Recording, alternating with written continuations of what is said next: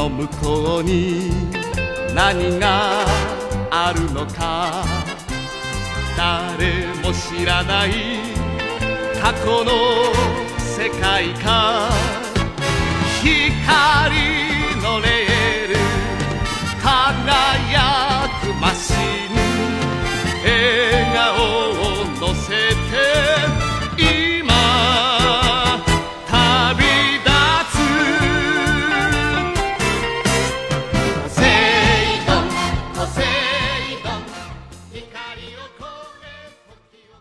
大家好，欢迎收听闲聊八匹马，我是瞬间思路。哎，我是杨次郎。这是咱们端午之后啊，又跟大家见见面，继续来聊一聊之前的回忆的内容。嗯，呃，我们这个节目虽然定义说是这个二次元啊，那个，但其实可能也也不只局限于这个范围之内。感觉每一期开场都是在往回找呢。对，就是一开始啊，想的太太局限了，这个眼界不够大，舞台不够宽，所以后面就得往回凿吧。今天的这个内容就是小时候我们看的，这算第一部神剧吗？就是这种 这种共同回忆级别的神剧，啊，对，哎，就是恐龙特级可赛号。其实那个从一开始的时候，我们做这个节目的时候，就有朋友在问我们什么时候会录这个主题，嗯，因为这个，嗯，怎么说呢？虽然它不是个动画片儿，但是呢，它胜似动画片儿。就是对对于我们这一代人的回忆来讲，它其实跟动画片儿是没有什么区别的，因为那会儿是没有特摄片儿这个概念的，并且在《恐龙特级克赛号》之前，我们也没有看过特摄片儿。在这之后很久，我印象里头才开始引进了奥特曼啊，或者是一些假面系列啊。咱这边就是国内才有的电视台，那应该是一些省台或者是那种卫视吧。我我知道奥特曼都是我们家娃儿开始看奥特曼，我才知道的。那您这有点晚。这个我我印象里头是这样，虽然说在诞生的历史上来讲，奥特曼的诞生历史时间是在这个恐龙特级克赛号之前的，肯定，可是对于中国的孩子们，就是我们像七零后、八零后和甚至包括九零大几的这这一帮人吧，嗯嗯，应该对我们来说，《恐龙特级可赛号》才是人生中看到的第一部特摄片儿。对啊，这个，所以这部作品它其实它的地位是就是这么奠定下来的。没错。那咱们现在就来聊聊这部作品。呃，《恐龙特级可赛号》呢，首先它的制作出版方是非常牛逼的，就是专门做特摄片的这个老牌的出版公司，就是远古制作公司。嗯，呃，远古呢，它本身的最大的招牌，各位都非常熟悉，就是奥特曼系列。对，呃，整个奥特曼都是它。当然了，现在有朋友知道远古混的也不咋地，让人收购了，是吧？但是当年远古是非常牛逼的，是这个特摄片领域的元祖级别的这个出版方之一。恐龙特级口袋号其实对于远古公司来讲，并不是一部多重要的作品。对，至少和我们在中国大家对认知 是，这些怎么说呢？一个天上一个地下，不为过吧简？单说吧，就是这片在日本一点都不火。对，就完全没有什么没有什么劲头在这个日本那边。那这部片子到底是怎么拍出来的？为什么一个拍奥特曼的公司会突然间拍了这么一个呃，就是完全不火的作品呢？或者人家拍的时候没觉得会不火。对，就拍完了发现它不火嘛。对，其实这事儿是这样。就是在一九六三年，远古公司成立了之后呢，这个十年内，他做了很多的特摄片儿，尤其是奥特曼系列，嗯，在日本呢，就是奠定出了一个非常高的这么一个地位吧，嗯行业内，并且呢，这个特摄片的这一支儿呢，在远古公司旗下的作品里头也算是开花结果，不断的呃节节高攀。可是呢，从一九七四年到一九七五年的这两年时间里呢，日本的经济也不太景气，而且特摄片的热潮开始消退。呃，主要是特摄片其实成本很高。就是哦拍摄特摄片，他做那个，他不是穿那皮套嘛，对，还有做各种各样的特效，那个东西又没有电脑的那个东西，全靠做模型，没错，其实做景观什么的。对，那个成本是非常高的，而且经常很多东西做完就要毁掉了，那个东西呃嗯，它还不没它不太好重复利用，所以这样的话呢，这个成本就非常高。于是，呃，远古公司就开始陷入了自己的就是这么一个低谷期。嗯这包括他当时推出的一系列新品，甚至是新的奥特曼作品都没有能够去拯救他的这种嗯颓势。嗯所以这样的话呢，他们就远古公司就面临一个问题，就是有点玩不下去了。那玩不下去怎么办呢？呃，也不能坐吃山空啊。所以最后他们决定啊，这个事儿就是，如果我们一直不做新的产品，嗯呃，那可能就会被市场遗忘。嗯如果我们做新的产品，嗯这成本有点太高，所以最后折中一下呢，就感觉就是不如再做一些，看看能不能压低成本来做一些哎，我们做点这个试试。所以呢，这个远古公司就开始去琢磨看有什么选题能够用。正好在一九七六年的时候，北海道发现了日本历史上第一具肉食类恐龙的化石。嗯后来这个就是这件事情在日本就火起来了，对引发了一个恐龙热，嗯就是日本的小孩们都开始玩各种恐龙，当时也出了好多恐龙玩具，就机器猫里，你看见也比他们特别沉迷于恐龙，其实是那个大熊的恐龙那个那段对，就是它整个的里边经常会出现这个对于恐龙的啊，热。爱。我记得有一集就就是是那个日本诞生的那一集里头，他们还在说当时看的那个世界嘛，创造世界，说哦，说那个中国大陆嘛，中国大陆这么大，说那个难怪他们有这么多种的恐龙的这个对这个化石哦，那日本太小了，所以没有。对，他那那代小孩儿非常痴迷于这个。嗯哼，然后呢，这个远古公司呢就抓住了这样一个机会，然后和玩具制造商多美公司一起呢合作，推出了一系列恐龙为主打的这种嗯特摄类的这种影片儿，听上去很合理。非常合理。后来这部这个系列的影片影片呢被称为《恐龙三部曲》。这个三部曲里头呢，我们在国内其实正式上映的呢，第三部就是《恐龙特级可赛号》。这个前两部，一个叫《恐龙探险队》，一个叫《恐龙大战》吧，可能是。那是不是前两部活了？呃，前两部其实还成，呃，叫《恐龙大战争》。然后那两部有一个什么特点呢？那两部不是真人的，它是啊用模型、实景模型加二次元动画的结合，我感觉还挺前卫的，是吧？就是啊，可是呢，这个好像这个东西呢，就上映之后表现不是预期那么好。这不比乔丹和兔子打篮球球要空中大灌早多了，篮是吧？要早多了。然后这个就是这个东西播出来之后呢，大家的反就是观众的反应不是那么的热烈，嗯，觉得感觉有点两头不靠，这个收视率只能叫做看得过去，啊，大概就是这样。于是呢，这个远古公司就开会说，那要不咱这样不行，咱就还得回归正统啊，咱就别弄这个玩这洋的了，嗯 对吧？咱还是弄真人拍吧。孤注一掷，哎，于拍了一个还不如那个的。于是第三部《恐龙特级可赛号》呢就这样诞生了，就做了这样一部影片。呃，再加上一九七七年的时候，这个就是整个这个流行文化圈，日本流行文化圈吹来了一股欧美新风，美国新风，应该说是就是史诗级科幻巨作《星球大战》和《第三类接触》这这两套作品呢，开始在日本也火火热起来了。嗯然后再加上八月份的时候上映了一部呃特别牛逼的动画电影《宇宙战舰大和号》，啊引起了票房的轰动。所以呢，恐龙加科幻这个主题呢，就成了 这个确定下来的这么一个路线。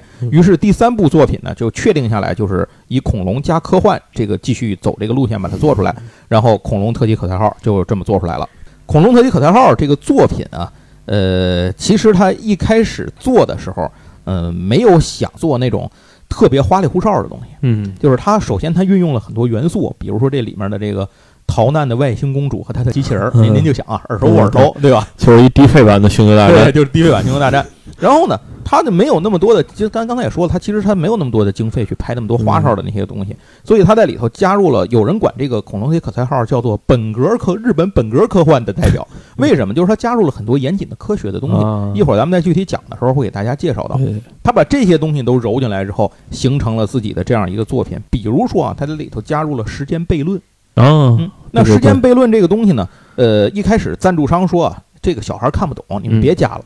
但是编剧呢，就是这边呢，还是坚持一定要加上这个加上时间悖论这种说法，就是说，就算是一部作品让小孩子难以弄懂，但只要用心去做，他们还会尽力去理解。嗯如果过于简单且粗糙的话，反而会被认为是骗小孩。儿哎所以这个作品里头其实加入了很多科学的观念，就是它至少不是说凭空胡诌，嗯，也没有什么魔法和超能力，当然超能力后是有的，这个魔法什么的这些是没有的，但是这他就加入了一些科学的东西作为引导。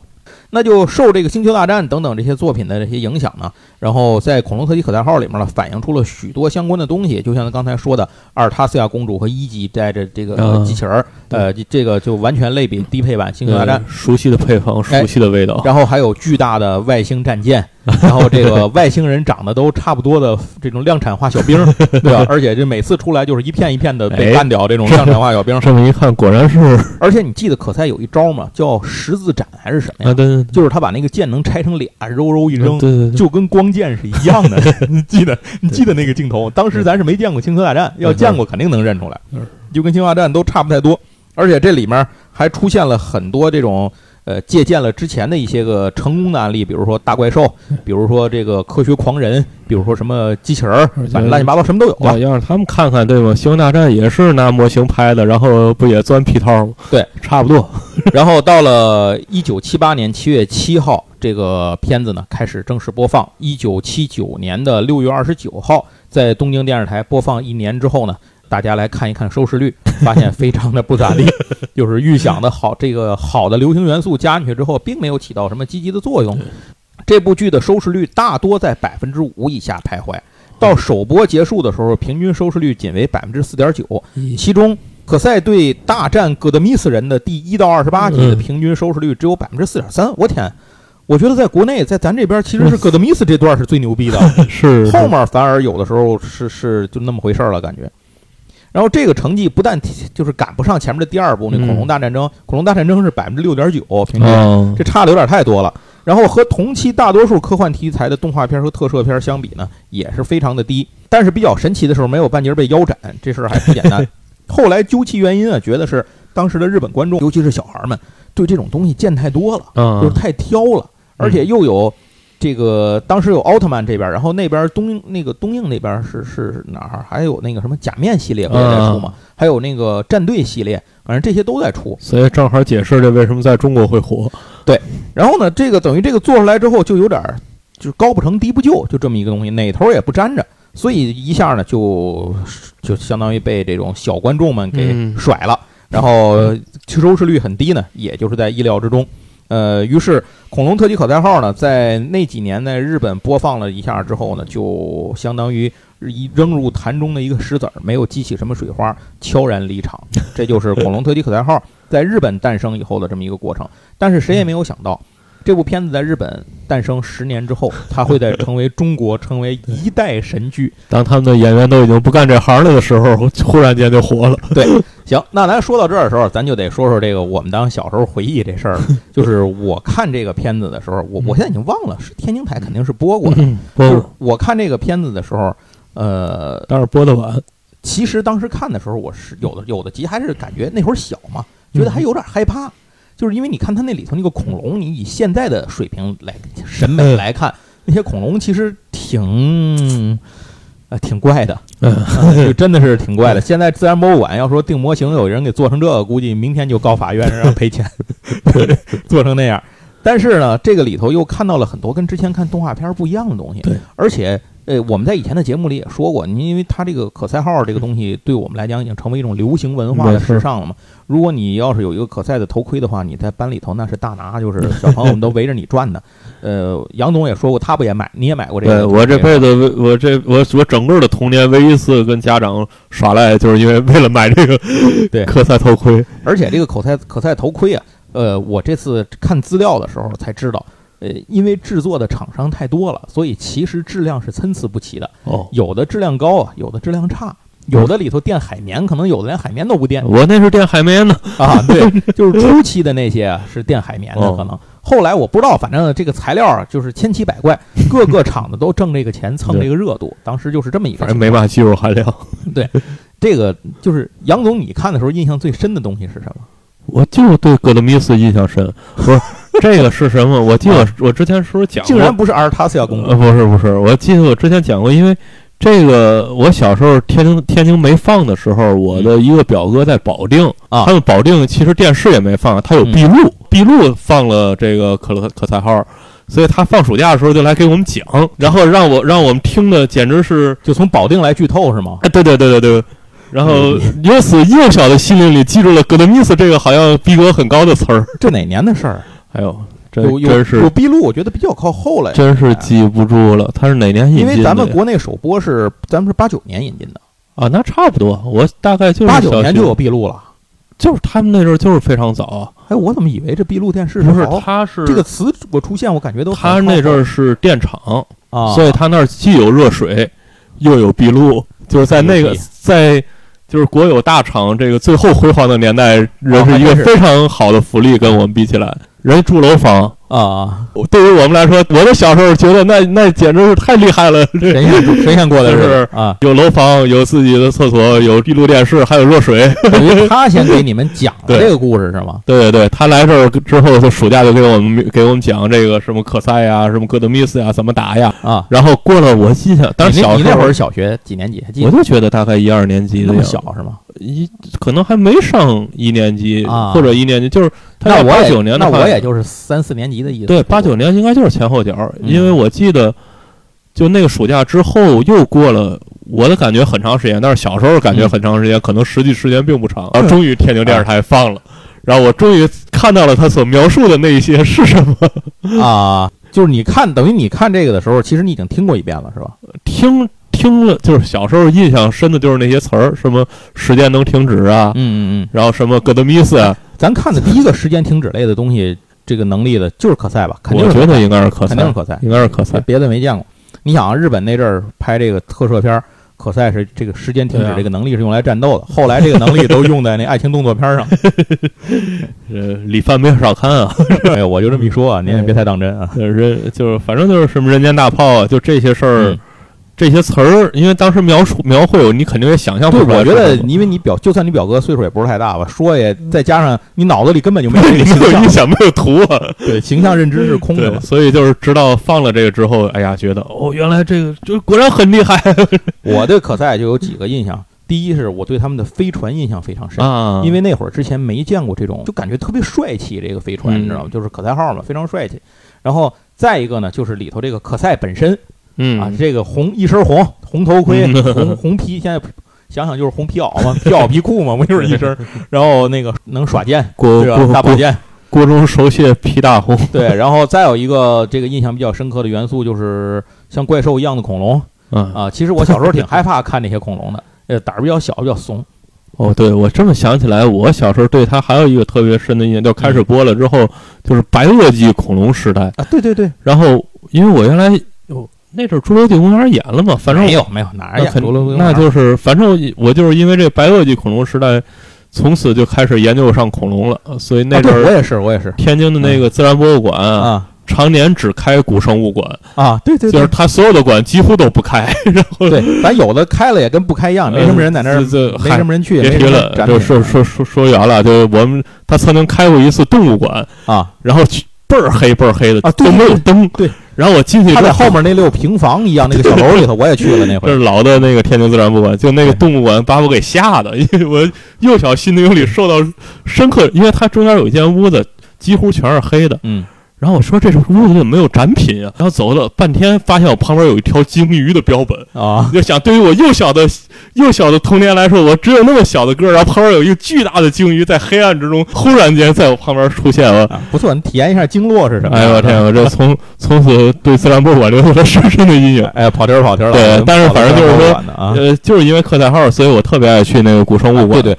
看可赛号造成了当时的国内的一大批的恐龙热，对对对，就是绝对是可赛号造成的。然后咱接着说啊，就是可赛号给我的另外一个最大的印象就是，其实葛德米斯人给我的印象反而没有这么深，就是阿尔塔斯亚公主 啊，这个公主这个造型本身给我的印象很深。嗯那会儿没见过《星球大战》，就觉得这已经是顶配公主了。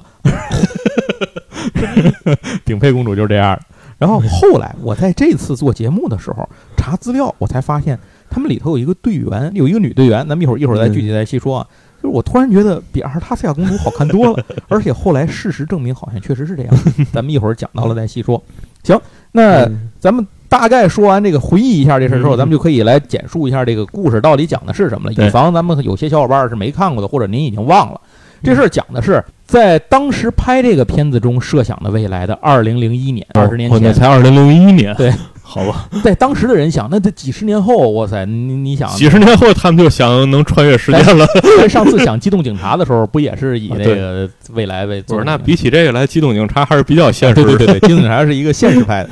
然后这个里头啊，它也有自己的标准的科学的这个原理啊。您您嗯大伙儿听着我说，就是在二零零一年的有一天，突然地球遭到了来自于不明的来源的突然袭击。首先是超热的热射线，然后呢是又是超低温的冷冻射线，嗯然后袭击。就是冰冰火两重天啊。嗯，这个时候呢，人类已经有了高度科技的这种发展了，嗯尤其是人类已经发现了超光速粒子，其实就是快子，从而呢进一步研究出跨越时空引擎的这种引擎技术，嗯就是使用超光速粒子引擎。嗯，那当时日本科学的最高管理处呢，就是时空管理局。那这个时空管理局呢，就是以这种技术来成立的一支时空的管理队伍，就是他们手下有这种就是派往各个时代去的这种算是什么呢？警卫队或者巡逻队吧。你看机器猫里不也有吗？是时空巡逻队，时空巡逻队嘛，对。然后他们在被称为时代战士。整个这个时空管理局呢，它的中心大脑依靠的是一台超级计算机，叫时代之母。嗯呃，时代之母呢，呃，控制着过去的所有时代的数据。嗯嗯，结果呢，就通过时这个数据的排查之后，就发现这一次的事件发生在白垩纪的时代。啊，这就是为什么在那个《恐龙铁可赛号》里有这么一句台词，就是我我个人的印象是非常深的。根据超级计算机时代之母的计算，大爆炸发生在距今七千万年前的白垩纪恐龙时代。可塞号请出动，可塞号请出动。对对，就是因为这句话我背下来，所以导致我印象特别深。白垩纪是在七千万年前。嗯嗯，就是其他的所有的那些个什么侏罗纪啊，什么其他的那些时代，在什么时候都是好好靠后好靠后才记住，只有白垩纪印象非常的深。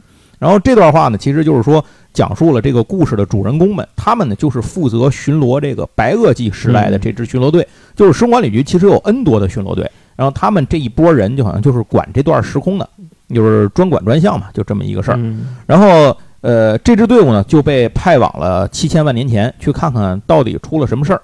当他们到达了七千万年前的白垩纪的时候呢，就发现了呃受到攻击而坠落在地球的阿尔塔斯亚公主啊和她的机器人，他们来自于呢特雷萨行星。嗯，嗯，是被戈德米斯人追赶着一路跑到这儿来的。后来才知道是因为他们带了一个那个什么是个光碟还是个什么东西啊？嗯。密铁，对，哦。葛德米斯人就是追这个东西追来的，而且戈德米斯人是一个极具侵略性的外星种族，他们就是因为他们自己的寿命比较长，所以他们星球的资源不够用，就不断的向外扩张。嗯呃，这阿尔塔塔斯亚公主呢，他们的星球就是属于这样被攻击了。其实这里头故事里头也提到了，就是这个葛德米斯人，其实他们是一种植物生命，对对对，它是植物，对白垩纪的超能粒子树和这个超冷冷冻射线的攻击呢，这些事儿的都是他们干的。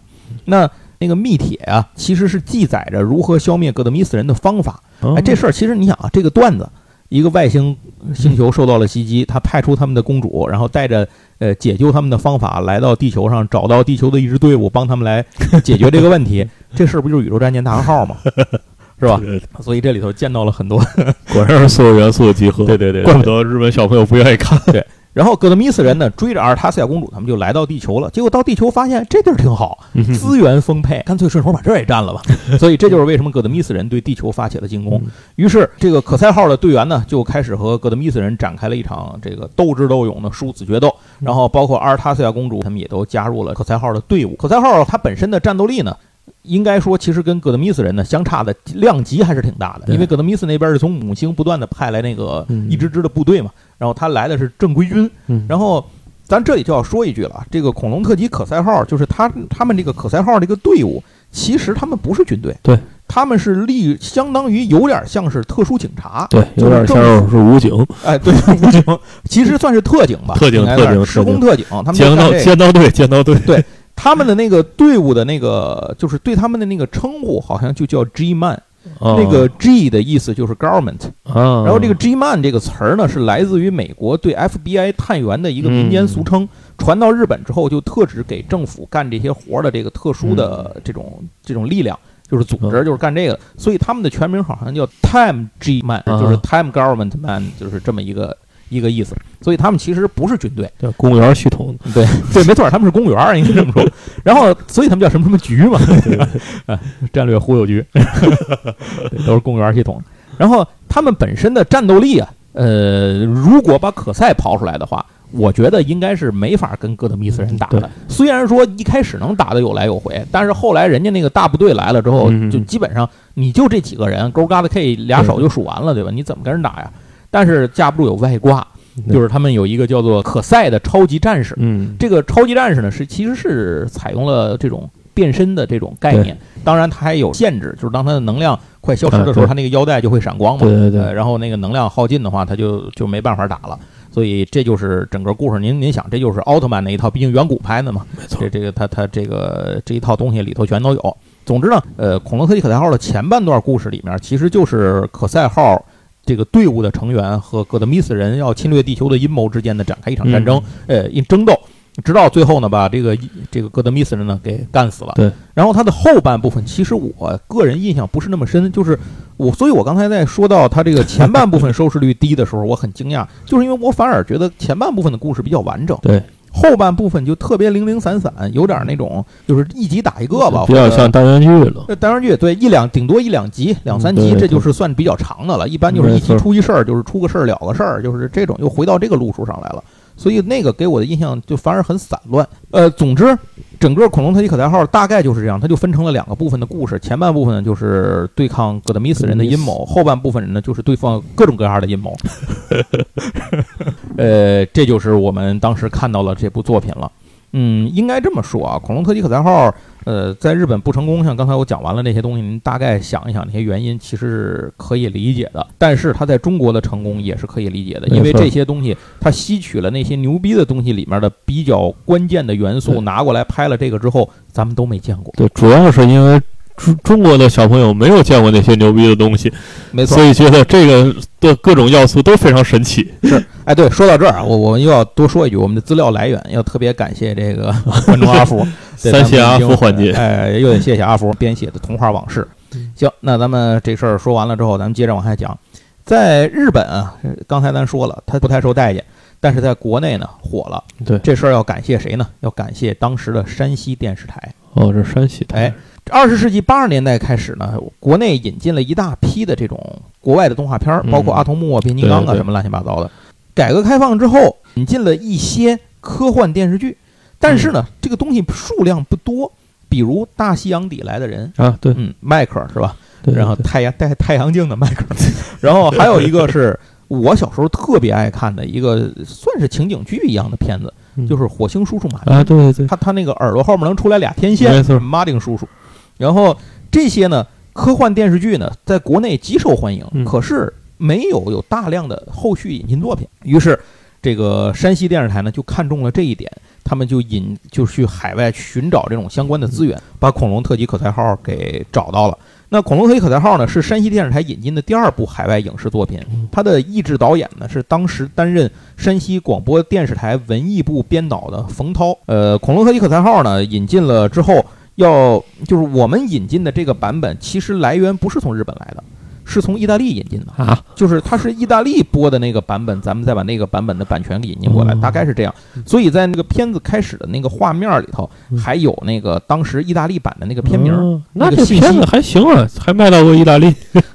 我跟你那么说，当时可能也就日本人看过这么多吧，美国可能看多，像金刚什么乱七八糟的，嗯，日本看多，其他国家小朋友们可能也真的都哎不不一定比咱见得多。我跟你说，也是，据说啊，当时的这个引进的作品呢，比较困难的地方就在于怎么去翻译它里头大量的这种科学词汇。嗯嗯，所以当时的翻译也是呃请教了，还有那些恐龙啊什么乱七八糟的那些名字，嗯请教了很多山西大学的动物学家，然后呢还有那些个就是各个领域的这种相关的人员吧，然后这个整个编导呢。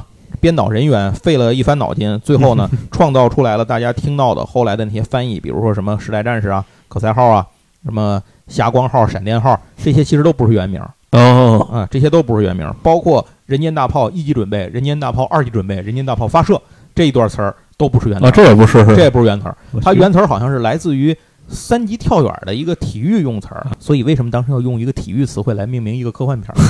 不知道，没有人知道是当时是怎么想的。反正咱们的原因之一。反正咱们翻译，反正咱们翻译的时候呢，就把这个东西给非常好的变成了嗯人间大炮一准边有人间大炮放。就是这个翻译多好，没有小孩不知道，我觉得当时没有小孩不会说这个，人人争当可赛嘛。对于配音演员啊，这个冯涛的导演呢也下了一番功夫。他呢从太原的很多单位请来了数十人参加《恐龙特技可赛号》的配音，嗯也就是说这里面几乎每一个角色都有自己专门的配音演员，嗯而不是一个人配好多个角色。啊，这些配音演员呢，大部分来自于山西省话剧院、太原市话剧院、山西省电视台和省广播电台，嗯呃，太原市电视台和市广播电台。与此同时，这个冯导做了一个很大胆的决定，嗯。他引用了一大批的没有任何配音经验的业余人员，就是他觉得这个角色这个人适合，就是引入他来做这件事情。然后这些角色里头呢，很多人都成为了里头非常主要的这个角色。嗯。呃，比如说啊，配这个女一号的就是这阿尔塔斯亚公主，嗯。啊，她是山西当时时任山西大学历史系呃攻读研究生的这个 贾山女士哦。然后配那个他们那个队长，就是那个嗯班诺队长的那个刘大海先生，是来自太原一家制药厂。然后还有像是这个乌拉拉乌拉拉那个队员，我嗯不知道大伙儿印象还深不深，因为他好像演了十三集还是十四集，他就离队了。嗯那这个女队员的这个配音呢，是铁路系统工作的，叫葛进运女士。还有这个每一集里头不都有那个解说嘛，背景解说。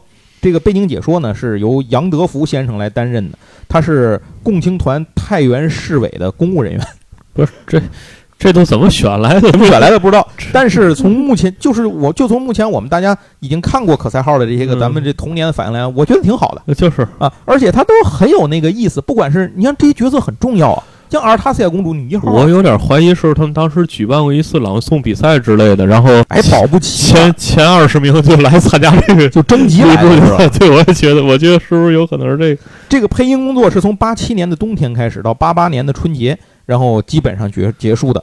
呃，这里头呢做了很多大量的创新工作，就像当年嗯配变形金刚里头给陈波对对对对，配音一样，对，用了大量的比如说这个混响和延时。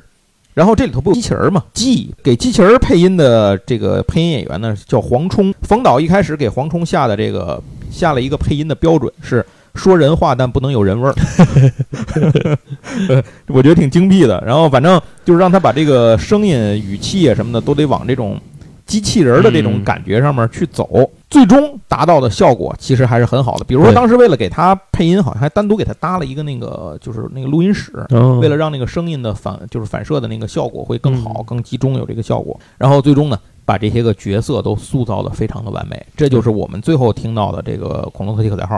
如果当时的配音对付的话，我想可能也不会有今天这么好的一个结果。在这本书里头，大家有兴趣可以翻这本书啊。在这本书里面讲到这部分的时候，其实有大量的采访，嗯有很多当事参与这件、当时参与这件事情的当事人的采访，然后还有当时的照片，有这些人对当时工作的一些个回忆啊和他们的一些感受。我在这儿就不多说了。一九八九年的春节前夕呢，山西电视台首先就先播放了《恐龙特级可赛号》，然后到了一九八九年的年底，可赛已经在全国十余家省级电视台播出了。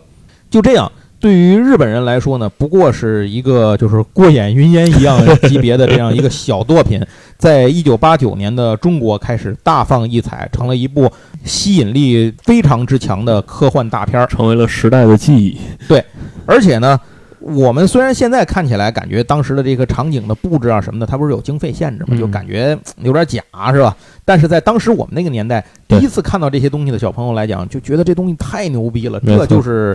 就是怎么说呢？黑科技，这都不叫高科技，这就是黑科技。不过它确实也也应该算是黑科技，好多东西。每次呢二十余分钟的剧集，就让你觉得特别的不过瘾。啊，呃，就就就反正你还没过瘾呢，这事儿就已经看完了。当时的这个可赛呢，这个作品在小观众之间，或者说在整个这个民间吧，咱们就说这个整个所有的这老百姓当中，大伙儿看这动画片儿，因为你小孩儿看，家长也陪着看，嗯全家没别的事儿，对吧？不像现在你有电脑，我有手机的，对都围着这个看，所以人人都知道有个可赛，人人都知道有这个恐龙特技可赛号。主要是小朋友都得让家长买头盔。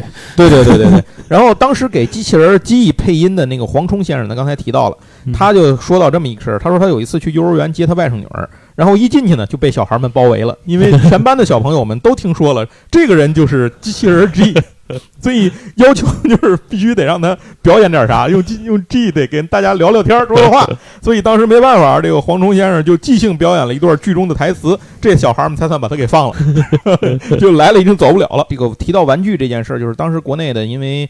呃，制作工艺啊，什么成本的这些问题啊，对其他的像这里头的飞船啊什么的这些个机械呀、这些东西嗯做不出来，那些东西成本太高。呃，最主要的桌面产品就是那头盔。然后这个头盔火到什么程度？在当时，这应该算是这个改革开放的之后，咱们的这个商业的这种变化也有了一些调整嘛。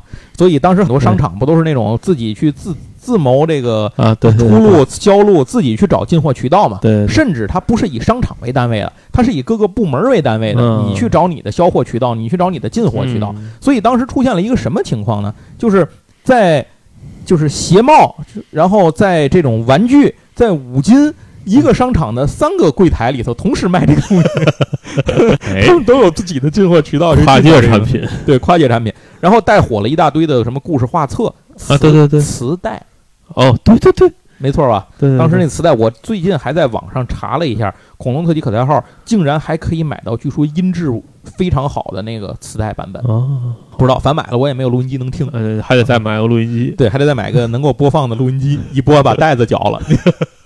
哦，但真的，当时听录音带还有胶带的这一说呃，，磁头脏了，对，拿下来之后还得拿铅笔往回卷，啊 对自己给得卷回来得。擦磁头，对对对对对，然后还有很多什么这种。就是像什么贴纸、洋画的这这些东西，还诞生了好多这种周边产品。就这样呢，恐龙特级可赛号呢，这个作品在中国国内掀起了一大波的狂潮，以至于直到今天，其实这部影片、这部作品在国内的影响力并没有过去。对因为咱们这波人现在刚刚成长为国内具有标准购买力的这一群韭菜。对，你这个我也好，杨总也好，其实大家听节目也能听出来，我们在这方面就没少往里头这个还童年债，是吧？差不多。这些年开始打情怀牌的东西越来越多，哎就是因为这一代人，不管中国还是外国，你看现在这个外国什么复刻，游戏就复刻，我那天电影就拍续集，啊，我那 天刚结了一笔稿费，跟一嗯个合作方拿着稿费之后，我不是找这个资料嘛，就有点飘。我说嗯我看看这个当年可赛号的玩具能不能买到，我就买一个这个玩具在家放着，不也挺好的吗？自己看看，然后网上一查，真能买着。嗯，基本没有两千往下啊，而且这个可赛号的这个系列的玩具啊，除了可赛号这个飞船之外，还有它里头的那个两条船，就是嗯哦算什么两辆车吧，应该说是霞光号跟闪电号。对对对，霞光号的价儿还可以接受，两千往上差不多。嗯然后那个闪电号，我不知道为什么，是因为特别少吗？估计是少，四千起跳，然后到七八千的也有。所以这东西到底多少钱呢？我也不知道。总之呢，我看完之后发现，我觉得这事儿就看看就得了。这这还得说是从日本能淘回来。啊，对啊，不，国内好多都是现货。呃，我知道，不是，我就说这东西肯定也都是日本淘来的，前段时间不是出了一个那个可赛的冰人儿吗？啊，是？前两年吧，好像就是，就就哦很近近期的，就这两年的事儿。嗯，可赛的冰人儿，然后我从网上还找到有哥德米斯人的，哦，我哎非常想买。哎，我我后来从网上查，而且不贵，它是那种小个儿的那种可哦可动冰人儿，好像才二百块钱上下，哎，二三百。可以啊。也许我看错了，看错你别赖我，你回自己定查查。金你看的那哎呦，对对，有可能你 点开一看，全款两千八。啊，定金玩的爽，呃结账火葬场，不好说。对，反正回来你看看那个价儿，而且我看它好像还有好多种配色的版本，比如半透明、夜光的。加个袍子是皇帝是，对对，拿根棍儿就是炸鸡。那是扎基吗？有可能是扎基总监。嗯，不管这么说了啊，对，总监这个词，为什么我我好像以前节目里我提过一次，为什么我去这个就是去理发呀、剪发的时候，我总觉得他们喊总监总监奇怪，就是因为我觉得你连一个。你这里你连扎基都不叫，你好意思管自己叫总监吗？那总监不就得是扎基才能叫总监吗？就是从这儿来。虽然后来我知道不是这么回事儿，但是我心里每当有人喊总监的时候，我都忍不住会想起扎基来。因为扎基总监这个角色应该是《恐龙特级可赛号》里面给大家印象最深的反派角色。后来的好多反派，包括皇帝在内，就有点流水账了，你知道吧？对对对要么出来几个就被干死了，要么就特别傻逼，然后反正就没有扎基是真的对可赛号形成了威胁好几次差点把可赛号干掉。对感觉皇帝都不如扎基能打。啊，就绝对不如皇帝来了就就就就傻货，这根本没有用。行，那咱就说完了这些之后，咱们再再说说这个可赛号里的这些有趣的东西。因为刚才我也说到了，我我买玩具的时候就是奔着那个飞船啊什么的车走的嘛，咱就聊聊这里头的一些设定。刚才也说过，这东西是号称叫本格派日本科幻作品，为什么呢？因为它有严谨的科幻设定对。对对哎首先，第一个说可赛号飞船，为什么可赛号飞船可以穿越时间？嗯因为它有得益于两套系统。嗯第一个是穿越时间使用的，就是超光速粒子引擎。啊这个东西呢，是让可赛号可以在时间中穿梭。嗯呃，应该说超光速粒子这个事情呢，在现实生活中也是有人提出来。我记得是嗯六几年还是什么，有美国的学者提出来这个概念。然后呢，这个据说后来在实验中有人曾经说观测到过嗯这个超光速粒子，但是这个事情的进展是非常慢的。所以到底现在，因为我也不是学这种物理学方面，可能 Sheldon 懂，我不懂。现在到他也不懂他也不懂是吧？他是理论物理他是理学家论物理学家，他他不负责他的那 Liner 的可以，啊对对对 他不负责造加速加速器观测，他只是给你提出一概念，他就告诉你有。然后这个超到底超光速粒子这个东西发展到现实中现在到什么程度我不知道，但一定没到这程度。对，超光速粒子引擎的投入使用到这程度，董王就驾着它了回来找你们了。对 对对，超光速粒子引擎的这个使用呢，才让呃可赛号具有了穿越时间的能力。但是要打开时间维度的大门，并不能够，就是打开那个时间维度的屏障，并不能够靠超光速粒子引擎。其实这条飞船上集合了两套超越现在黑科技的理论设备。那你还记得他那个飞船起飞的时候，会从那个飞船它下面有四个爪儿，嗯往里头打出两条光束的那个光波，然后它顺着光波歘就走了。对对对就是说，其实可赛号在穿越时间的时候，它不是个飞船，它更像一轨道飞行器，啊，就是就是像一个轨道车，不是轨道飞行器。嗯它从那个前面打出来的是一圈轨道，用这个东西来打开时空维度那个膜，如此严谨是？这个东西叫莫比乌斯轨道，啊是有名字的啊啊。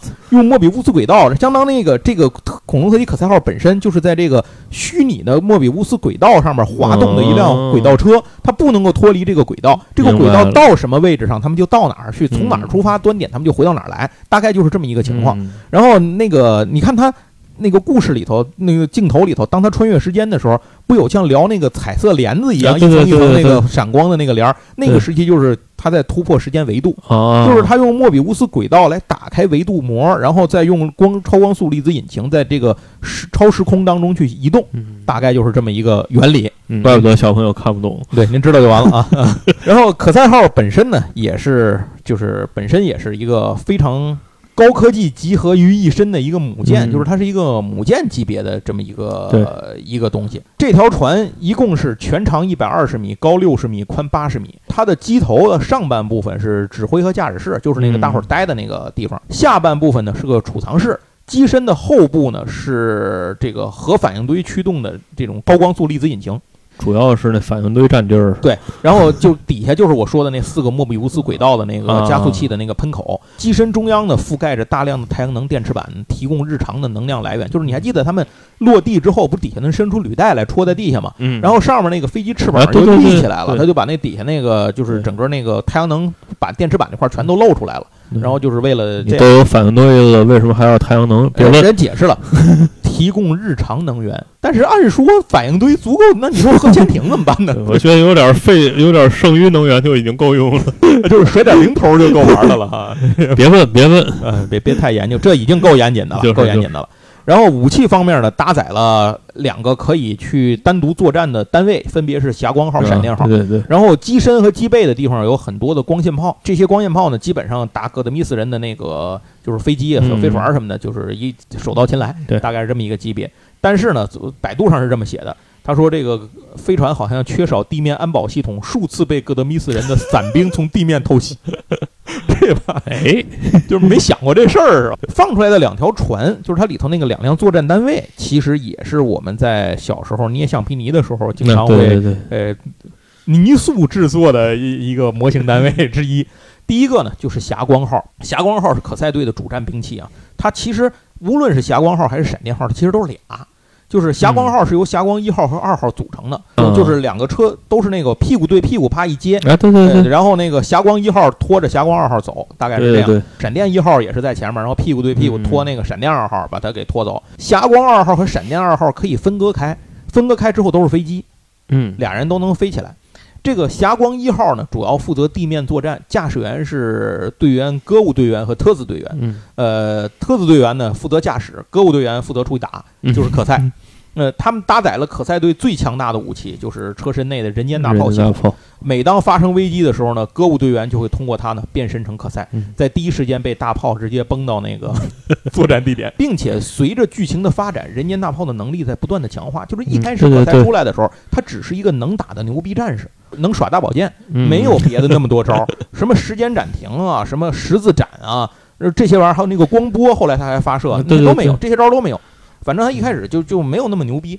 如果那会儿那个他就直接碰上扎基就被干死了，我估计。除了这些东西之外呢，霞光号本身还有一个主战武器，就是那个我不知道你你注意没注意过，人间大炮在他那车的什么位置？你还记得吗？他不是伸出那个炮口，平时是缩在里头的吗？对对，你还记得在哪儿吗？没印象。没印象。我一开始一直以为这个大炮在车顶上，不是在驾驶室底下，所以、哦所以那个歌舞出击的时候，他是先躺在椅子上推进啊，去，对对对，然后有一个翻转架把他给翻过来，啊对他等于就一翻个儿之后就变成趴在那儿了。啊，然后他趴在那儿，就是我原来一直想不通，我就想他这样竖着这个翻一个个之后，不就倒过来了吗？他怎么能能趴着打出去？后来才看明白，他那个是驾驶舱整个抬起来，从哦肚子底下伸出那个炮，把从底下把人家的炮打出来。车顶上是另外一门炮，叫披风炮。啊，这个炮是它的主战武器，这个炮的威力大概相当于能一炮击毁那个戈德米斯人的一般战舰。嗯，哎，是这么一个主战炮。我觉得可赛号上那主炮好像后背那主炮都不这么牛，就是，这太牛逼了这车。然后它车的两边还有那种叫做光电飞盘，能够发射出去。那个之前还用它打过怪兽什么乱七八糟的，嗯这明显比奥特曼牛逼。奥特曼里头人类的武器一般对怪兽造不成任何伤害，对不给它提供补给就不错了。一般那怪兽都是什么能吸收你的能源什么乱七八糟，呃这里还行，能打得有来有回的还可以。呃，然后车呢，车头的部分还有这个小型的导弹和磁力缆绳什么这些东西。呃，车背上还装有夜视装置，啊这车其实就挺牛逼的了。就是霞光二号负责的任务是空中侦察和救援，嗯有一定的火力，但是防护力比较弱，移动速度比较快，战斗中经常被击毁。损毁那总是他，就总总有一来有坠毁那个，就哎对对就被，打下来的。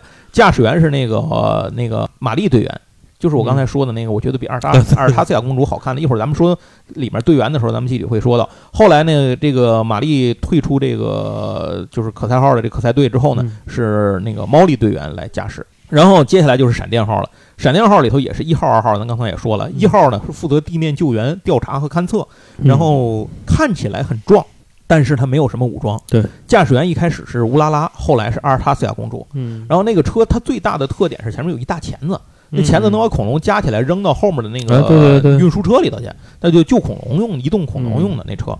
然后后头呢拉着的那个峡闪电二号是一个主要从事巡逻和攻击任务的一个嗯空中攻击单位，就是相当于一那个霞光号是地上能打，空中不太能打。对，这个闪电号是地下不太能打，但是空中能打。它有非常强大的火力和灵敏的机动性，和戈德米斯人的战斗机空战的时候基本就没输过。嗯，驾驶员一开始是毛利，后来是那个机器人机机翼队员。对对对对，这就是它里面常用的一些个车辆的的，就是这种不是车辆，就是这种呃科技装备吧，大概都是些什么。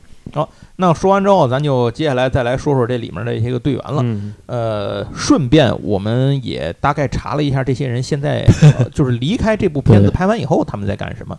首先第一个呢，就是这个队长班诺队长。嗯，班诺队长啊，好多人都说呢，他应该去演这个什么毛利小五郎。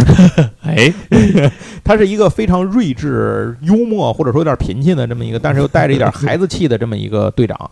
呃，但是呢，他其实是一个很大智若愚的一个人，在战斗当中呢，下达命令的时候也是非常的果断。对，这个人的扮演者草野大悟，他其实是一九三九，他是一九三九年生人啊，嗯他出生于的是台中。啊，嗯，在明治大学文学系演剧科毕业。嗯，一九六二年首次参加了电影的这个拍摄，叫《放浪记》那个电影。当然，他也不是什么主角，就嗯就是过场吧。可赛号是他唯一作为主演团队出演的一部作品。呃，很可惜的是，在一九九一年的时候呢，这位演员草野达沃，他是因为脑淤血，十一岁享年去世，啊就是好年轻，去世比较早。然后接下来就是可赛了，嗯呃，男一号当之无愧啊，歌舞队员。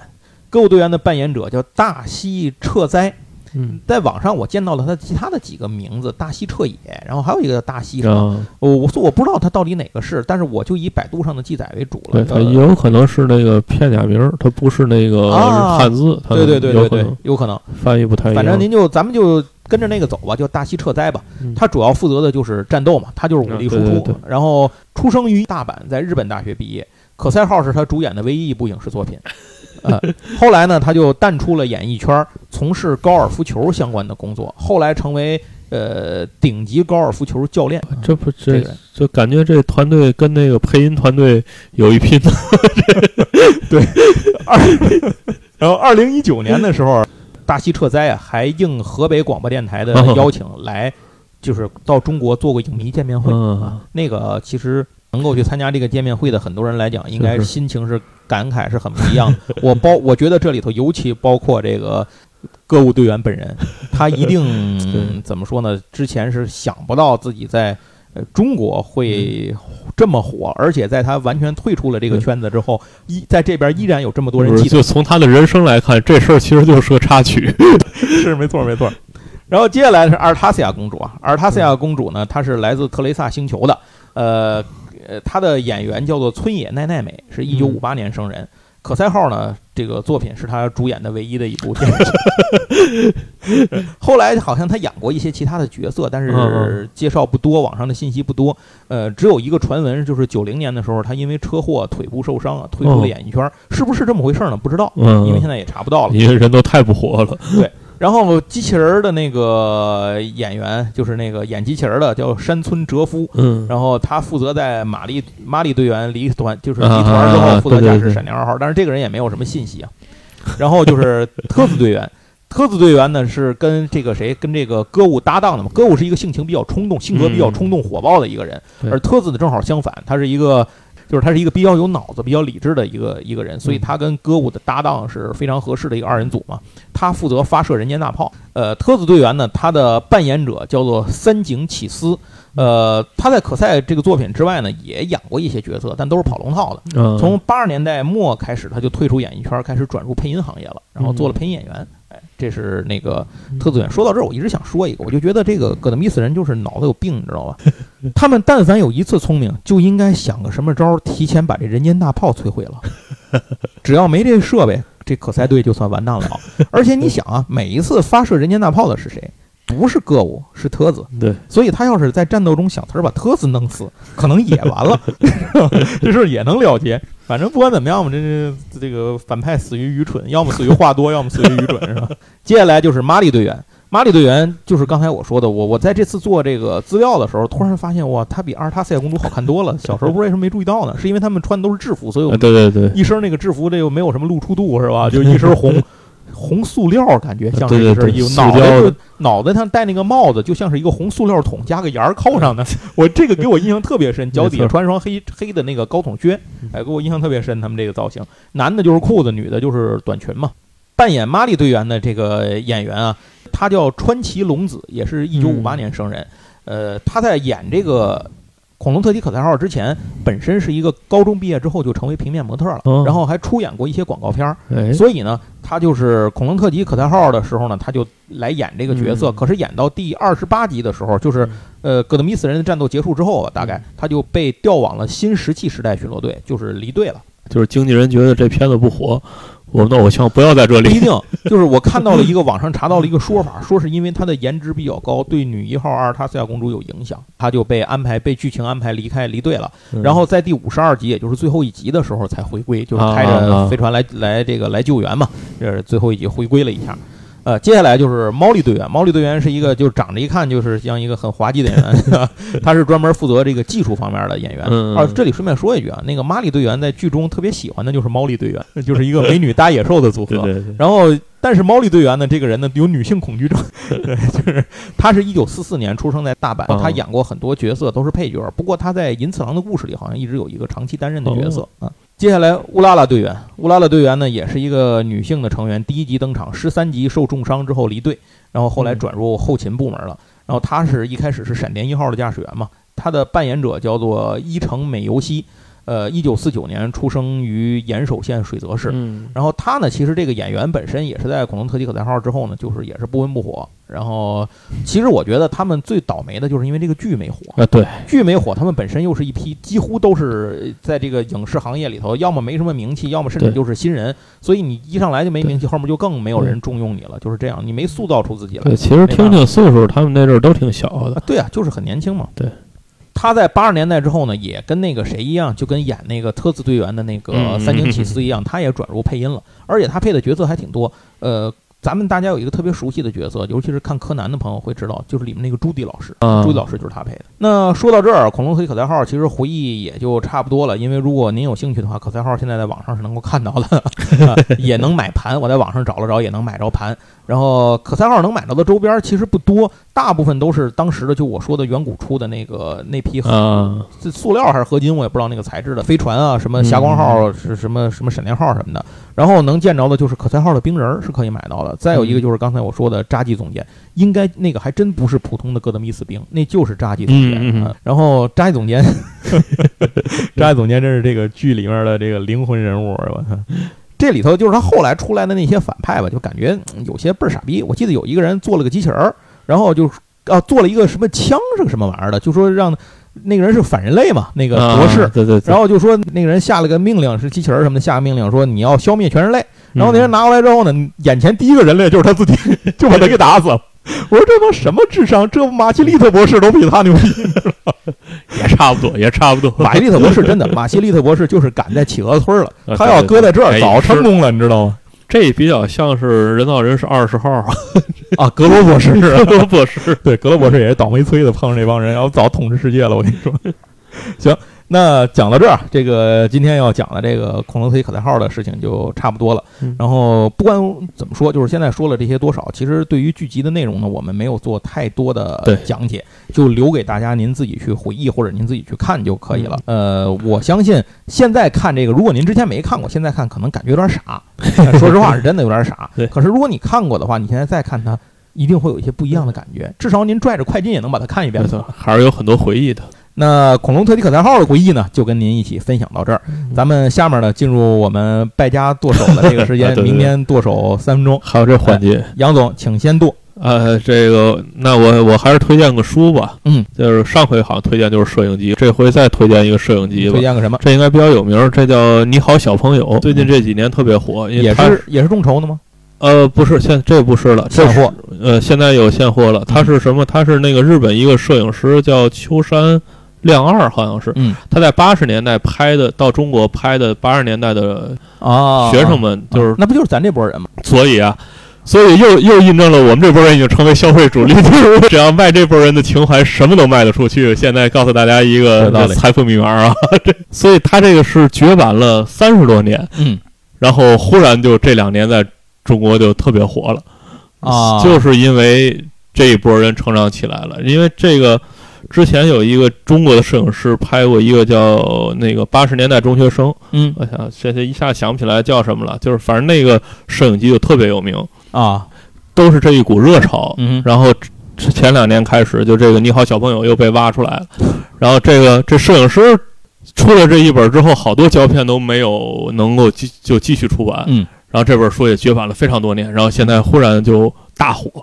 行吧，那这个感觉这么听起来，其实也是针对特定人群的一本一个推荐。但是呃能听咱这节目听到对，大概就是我们这波人吧。应该也就是特定人群。就是你大家看一看，就特别回那回忆起小时候，因为而且现在这个第一本叫《你好小朋友》，刚才不是说他有好多照片其实没出吗？嗯哼，现在又在继续出第二本和第三本，第二本叫《光景宛宛如昨》，嗯，然后第三本叫《往事成追忆》，第三本是刚刚上市的。这就正好赶上好时候了。现在你说到这事儿，我突然想起来，咱刚才说的里头，我突然忘了一件事儿，就是我不知道在其他城市有没有这件事儿。我相信不只是天津。嗯，我小的时候，就是小学的时候，你可能也赶上了，在天津体育馆举办过一个恐龙什么机器人主题展，你有这印象吗？